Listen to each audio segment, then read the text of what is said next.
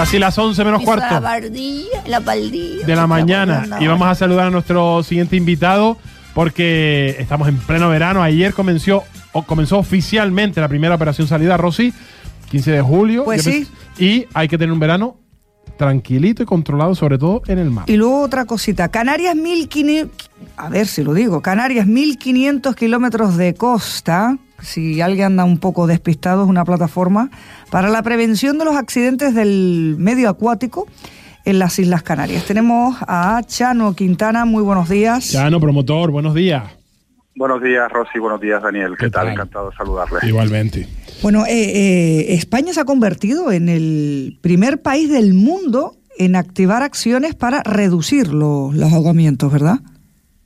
Sí, bueno, hay acciones ahí en distintos países del mundo, pero efectivamente aquí desde Canarias. Somos un referente internacional precisamente en generar eso que llamamos cultura de la prevención y la seguridad acuática, porque el ahogamiento es un, yo diría que es una epidemia a nivel mundial, no lo digo yo, lo dice la propia ONU, la Organización de Naciones Unidas, que define el ahogamiento como un problema de salud pública de primer nivel mundial y la propia Organización Mundial de la Salud, la OMS, que señala que el ahogamiento es la tercera causa de muerte no traumática en todo el planeta, con lo cual eh, hay que activar eh, eh, normativas, leyes, sobre todo campañas de prevención, de concienciación, como llevamos 50 años haciéndolo en materia de seguridad vial en España. Sin embargo, en materia de seguridad acuática no existe prácticamente muy poquito a nivel mundial. Un trabajo que se viene haciendo arduo, que espero que esté dando sus frutos, por lo menos. Eh, ya no se están tomando medidas, eh, además de charlas de, de prevención, como dices tú, pero se están tomando medidas en las playas, eh, sobre todo en muchas playas donde hay socorristas, donde hay sistemas de seguridad, por ejemplo, el famoso flotador este que se tira y se infla así en caso de emergencia, ¿no? que no sé, ahora se me fue el nombre. Eh, aún así, sigue muriendo personas ahogadas en nuestras costas. Sí, desgraciadamente, ayer hacíamos la presentación en Las Palmas de Gran Canaria, donde vamos a convertirnos en la sede mundial el día 25 de julio. Dentro de muy poquito, la ONU ha señalado ese día, el 25 de julio, Día Mundial para la Prevención de Ahogamiento. Vamos a tener a los mejores expertos del mundo. Y qué casualidad triste, mientras hacíamos la presentación, me llegaba una comunicación del 112 anunciando la muerte de una mujer por ahogamiento en una playa de Tenerife. Eh, con lo cual, eh, estamos hablando ya de 32 víctimas mortales en lo que llevamos de año y desgraciadamente esto representa alrededor de un 40% más de fallecidos con respecto al mismo periodo del año anterior. Es decir, eh, estamos haciendo todo lo que hum- humilde y humanamente podemos para reducir, pero vemos y comprobamos que eh, la irresponsabilidad, producto del desconocimiento, sigue generando pues eh, situaciones de, de drama humano. Pero Chano, ¿cómo es posible? Porque con, con tantas prevenciones, pues, pues- pues que se, se, se siga sucediendo estos ahogamientos. Mira, la, la semana esta, en el, estaba haciendo un reportaje en la, en la playa de Caleta de Fuste y tuvo que tirarse un socorrista porque había una chica en una colchoneta y con el viento, ya se sabe, en julio siempre es muy ventoso en la isla, se, la había, se, se la había llevado. Se, se metió aquel socorrista a pues, pues, para sacarla, para llevarla a la orilla. Pero ¿cómo es posible que se sigan metiendo en, en playas donde no hay socorrismo? Donde se, es que se nota que si te metes en el agua, te va, te va a ocurrir algo. ¿Por qué pasa eso? ¿Qué le pasa al ser humano para meterse en esas calas que no están, que no, que no están recomendadas al, al baño? pura imprudencia y producto del desconocimiento. Somos analfabetos en materia de prevención y seguridad acuática. Eh, fíjate, nosotros hemos dado charlas ya a más de 12.000 alumnos. La última fue a 200 estudiantes de los últimos cursos de medicina en la, en la Universidad de, de La Laguna, la Facultad de Ciencias de la Salud. Yo hago una pregunta y es motivo de un estudio estadístico que estamos eh, elaborando. Y a esos 12.000 alumnos y alumnas que ya les hemos dado charlas, yo hago siempre una pregunta al empezar las charlas. Por favor, pido sinceridad. Levanten la mano los que aún viendo una bandera roja se meten en el agua. El 80%, o sea, centro tras centro, Rosy, Daniel, el 80% levanta la mano reconociendo que aún viendo una bandera roja eh, se meten en el agua a bañarse y comprobamos que eh, justamente el 80% de estas muertes la persona se había introducido en el agua, hablamos de, aguas abiertas, hablamos de costa, de playa, cuando las condiciones del mar eran adversas y así todo no hay eh, una mínima cultura. Y siempre les digo, tengan en cuenta que si se meten en una situación de riesgo, no, yo con mi vida hago lo que yo quiera. ¿Cómo? Pero que si tu padre, tu hermano, tu novia, tu marido va a estar al lado y ve que te está ahogando, lo primero que van a hacer es lanzarse porque no pueden permitir que muera. Y lo que estás poniendo ya en riesgo es la vida de otra tercera persona. Por lo menos apelar a esa responsabilidad, si no propia, sí tener en cuenta de que eh, está generando, alguien se va a lanzar al agua a, rescatarte, un socorrista o cualquier eh, ciudadano que de forma espontánea y si es un familiar más. Y ahí estamos mm, presenciando el desenlace de que en vez de un fallecido eh, son dos, ¿no? Con lo cual apelamos a esa responsabilidad y desde luego cuesta, cuesta convencerlo. Pero fíjate que tú dices desconocimiento, todo el mundo sabe lo que significa la bandera roja. Ahí lo que hay es una imprudencia como un burro y una, un atrevimiento y siempre todos hemos oído en Canarias, porque todos somos de costa en Canarias, quien más, quien menos, aunque vivas en Tejeda, al final terminas jugando a la costa porque estamos en isla. Eh, todos hemos oído a, los, a nuestros mayores, a los pescadores, a la gente del mar decir que al mar nunca se le conoce, ¿no? Eh, somos demasiado... Sí, los pescadores, pero ¿cuántos pescadores también han caído? Sí, pero pescadores no profesionales, ¿eh? Pescadores de... Bueno, verdad. Y fíjate, de cada 10 fallecidos, 8 son varones, es decir, esto es un aviso a nosotros, a los, a, los, a los varones, a los machos, a los supermanes que nos creemos, ¿vale? Y porque somos, nos venimos arriba, eh, confiamos demasiado en nuestras capacidades y el ser humano, la especie humana, no es una especie voladora ni, ni acuática. Somos una especie terrestre, volar que nadie se le ocurra, pero sí que podemos interactuar en espacios acuáticos con ciertas capacidades. Pero nos venimos arriba, y muchos dicen yo el mar lo controlo, lo domino y ese exceso de confianza provoca el, desastre, el drama, ¿no? Y es lo que queremos eh, eh, inculcar, esa sensibilización y, y, es complicado, es muy, muy difícil. Mira, 70 personas a día de hoy han sufrido algún tipo de accidente acuático en las costas canarias. En España cada año mueren alrededor de medio millar de personas más de 2.000 víctimas con eh, lesiones graves, críticas, moderados, rescatados.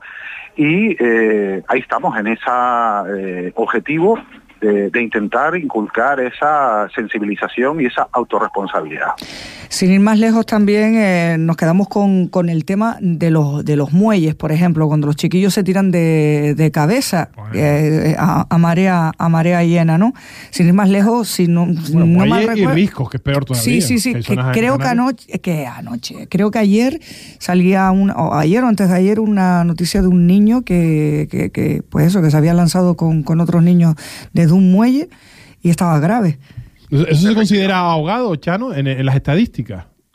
Sí, porque vamos a ver, lo que sufre es una lesión medular al tirarse y al impactar su cuerpo contra las rocas o contra el fondo. Eso te va a provocar una pérdida de conocimiento y el posterior ahogamiento.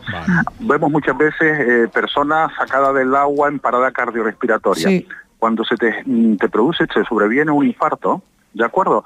El, eh, mientras estás nadando, ¿de acuerdo? El infarto lo que va a provocar no es la muerte inmediata, en muy pocos casos. Lo que va a provocar es una pérdida de la conciencia.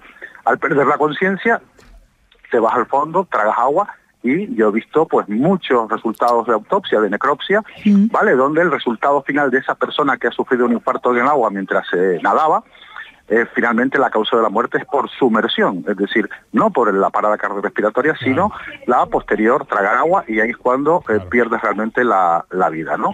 Hay que tener en cuenta que cuando estamos en el agua nadando y te sobreviene un infarto, hablamos de personas sobre todo ya de una edad a partir de los 65 años, el infarto provoca la muerte por ahogamiento en tan solo un minuto. El ahogamiento es un episodio rápido y silencioso. Ah. Nadie se va a enterar. Tú no vas a hacer ruido, no vas a romper nada distinto que vayas por un centro comercial o caminando por una calle, si sufres un infarto, te caes al suelo y evidentemente todo el mundo te va a ver. Ahí te pueden hacer una reanimación cardiopulmonar, te pueden, si es un espacio cardioprotegido, con el desfibrilador inmediatamente intervenir, pero en el agua no vas a hacer ruido, nadie se va a enterar y la muerte es prácticamente en, un minuto. Esa es eh, la, eh, diferencia que quiero aclararlo. Claro, es verdad que, ese tipo de muertes a lo mejor no se pueden prevenir, porque si te da un infarto nadando, que además, de hecho, muchas personas mayores que mueren en las costas de Canarias, porque son personas de más de 80. Sí, pero si estás en un sitio donde haces pie. Claro, será más fácil, evidentemente, pero sí que podemos prevenir otro tipo de ahogamientos. Danos algún consejo, por ejemplo, los padres que tengan niños pequeños, que son, que los niños son inconscientes, porque al final son atrevidos de, por sí, ¿no? ¿Qué tenemos que hacer? ¿Cuál es el mejor sistema eh, para, el flota, para, para que flote, los manguitos, eh, la burbuja, el flotador de toda la vida. Mire, ya hemos registrado el primer fallecido menor, un niño de cuatro años. Vaya. Apa- pa- eh, Esto ocurrió hace dos semanas en la isla de La Palma. Ah, Familia que se pasa las vacaciones, alquilan una casa rural, esa casa rural en El Paso, en el Una municipio del. Paso, tiene una pequeña piscina. Sí. Una familia palmera eh, con dos hijos, la hija mayor con una parálisis cerebral y el niño de cuatro años. La madre se despista, va un momento a la cocina y cuando mira ve que el niño no lo encuentra. Empieza a buscar al niño por todas partes, en la casa, en el jardín, detrás de una palmera. Ah, finalmente eh, va a mirar a la piscina y ahí está su niño de cuatro años ya flotando boca abajo, muerto. El primer menor fallecido. Atención, cuando ahora que estamos en vacaciones y vayamos a apartamentos, a hoteles, ¿eh? y un niño desaparece, donde primero hay que ir a buscar de forma inmediata es donde haya un cuerpo de agua, un jacuzzi, una piscina, una fuente, es donde primero hay que ir a buscar. ¿De acuerdo? Eso es fundamental. No caemos en la cuenta, lo buscamos en eso, en el parque, en el columpio, detrás de una palmera. Y ah, lo último, bueno, voy a ver en la piscina. No, ahí es donde primero hay que ir a buscar. Esta familia, además palmera, había perdido la casa mm, que la arrasó el volcán. Es decir, Terrible, el, terrible. el drama que se ceba. Terrible, Doy estos terrible. datos, estos detalles porque hablamos del ahogamiento a nivel de tratamiento informativo suele ser una columnita muy escondida con una sigla ARC de cuatro años muere ahogado en una piscina en la isla de La Palma. Hay que ponerle vida, hay que poner identidad, hay que ponerle cara y, y visibilizar todo lo que hay detrás y el drama humano para sensibilizarnos e incluso pues cogerle respeto que esto no es una noticia de periódico y que esto nos puede pasar a cualquiera. Sí. Con respecto a los niños, el 95% de los casos de ahogamiento se produce por una falta de atención de los padres o las madres, de los adultos. ¿De acuerdo? Lo mejor, el mejor consejo es meterte siempre en la piscina con, con tu niño, en la piscina o en el mar, ¿vale? Y utilizar los manguitos. Eh, decimos, mamá, déjame el salvavidas. Hay que diferenciar entre salvavidas y un juguete que se infla, que son los manguitos o son las colchonetas, como acabas de explicar. Yo he sido testigo en Morrojable de dos extranjeros jovencitos con un viento tremendo, caen de la colchoneta, la colchoneta se le lleva el, el viento mar adentro y no se les ocurre otra cosa que nadar mar adentro a buscarla, no lograron eh, alcanzar. Y claro, ¿cómo vuelvo a la orilla? Si estoy a 70, 80, 100 metros de la orilla y no tengo fuerza porque la he gastado yendo detrás de la colchoneta, hay muchísimo cuidado. Los menores, Daniel, el- los mejores elementos de flotabilidad, los más seguros, son los chalecos eh, salvavidas, Vale. los chalecos que estén homologados, que tengan el sello de la CE, Sí. no esto que compramos en cualquier tienda Sí. oriental, que no eh, guardan ni tienen esas garantías de seguridad. Y luego los churros. Los churros son, van a permitir al niño tener flotabilidad, movimiento. El otro día estaba aquí en un, donde me encuentro ahora, en la playa de San Agustín. Me vienen unos padres y me reconocieron y me dicen, mire, don Sebastián, a mi hijo lo tengo seguro. El niño tenía manguitos en los brazos, el, eh, el flotador en forma de donut en la cintura y eh, un chaleco salvavidas eh, al- alrededor del, del cuerpo. El niño parecía Robocop, Robocop, claro. donde, donde apenas se podía mover. Y efectivamente, eso también es por exceso Claro. y eso tampoco no es nada sano. ¿no? Eh, esos elementos, el chaleco salvavidas y los churros, son los elementos de flotabilidad más seguros, pero atención, siempre con los padres dentro de ese espacio acuático acompañando a sus hijos. Y que nadie diga a mí no me puede pasar, porque a mí me dio un, nunca en mi vida me había, me había pasado un calambre y Ajá. menos mal que tenía un chaleco. Te la ves negra. en alta mar, ¿eh? Te la ves negra, claro. Si no, tiene, Sí. si no se espía, te la ves negra. Y me claro. asusté. Y, y otra cosa, el, el, El susto susto, tremendo, el Rosy, ¿no? susto, Sí. sí. fue el susto. Fue más el susto que, que otra cosa. Porque es que no podía mover la pierna, la tenían cogida Claro. y, Y no había El manera de estirarla. te, te, te salva, claro, te flota. O sea, ya con Sí, flotas y, Porque con final- una pierna sola y los nervios, o sea, es que se apoderaron de mí. Sí, sí, sí. Oye. Fue no- horrible. Hay que tener en cuenta que un adulto como nosotros en cuatro minutos perdemos la vida por ahogamiento, un niño de 8, 9, 10 años en tres minutos y un bebé de 12 meses, un niño de un año, año y medio de vida, en horror. 27 segundos y en apenas 15 centímetros de agua de profundidad pierde la vida por ahogamiento. Ay. Tenemos que ser conscientes de eso y esto no es meter susto ni miedo a nadie, sino simplemente eh, ahora hay miles y miles de familias pasando las vacaciones en cualquiera de las ocho islas y por favor, simplemente aplicando medidas de prevención, esas vacaciones acaban felices, Sí. no por favor que acaben en drama por un despiste, por una negligencia o una imprudencia.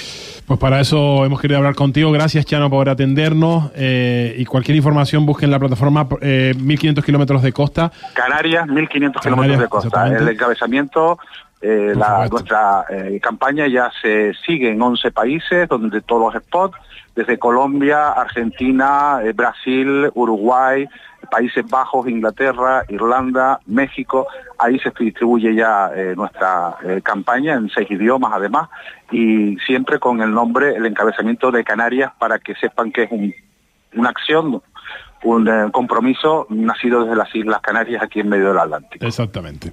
Oye, Chano, gracias, feliz verano y ojalá que no tengamos que contabilizar ninguna, ningún fallecimiento más por ahogamiento. Gracias. Gracias. Ojalá, gracias a ustedes. Un abrazo, buen día.